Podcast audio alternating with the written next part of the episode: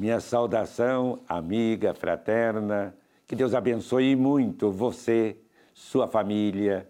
Sejamos sempre uma presença do Senhor e de Sua bondade, do seu amor, onde estivermos.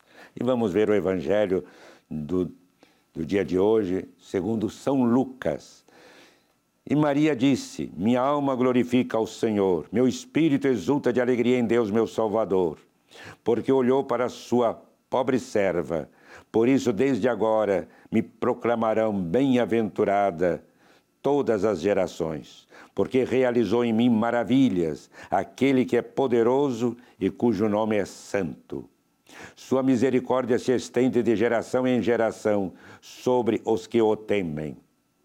Manifestou o poder de seu braço, desconcertou os corações dos soberbos, derrubou do trono os poderosos, exaltou os humildes, saciou de bens os indigentes, despediu de mãos vazias os ricos.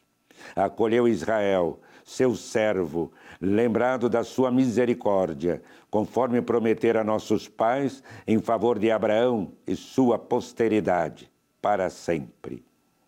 Maria ficou com Isabel cerca de três meses, depois voltou para casa. Nós temos nesse Evangelho, portanto, a visita de Nossa Senhora, de Maria Santíssima, a sua prima Isabel. O anjo que diz, quando apareceu e Maria concebe no seu seio, por obra do Espírito Santo, Jesus, o Filho de Deus, o anjo lhe disse que Isabel esperava uma criança. Maria prontamente vai à casa de sua prima para servi-la. E lá está Maria. Ao chegar, ela canta o este hino de louvor a Deus. É verdade, Isabel a saúda dizendo: A mãe do meu Senhor, tu és bendita entre as mulheres. Sim, a mãe do meu Senhor me veio visitar. A mãe do meu Senhor, portanto, a mãe de Deus, a mãe do Filho de Deus, a mãe do Cristo, o Senhor.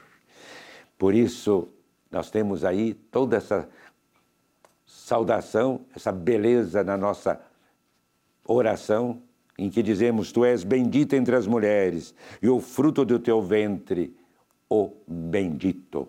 É Jesus Maria Santíssima ali está, de modo espontâneo, generoso, doando-se.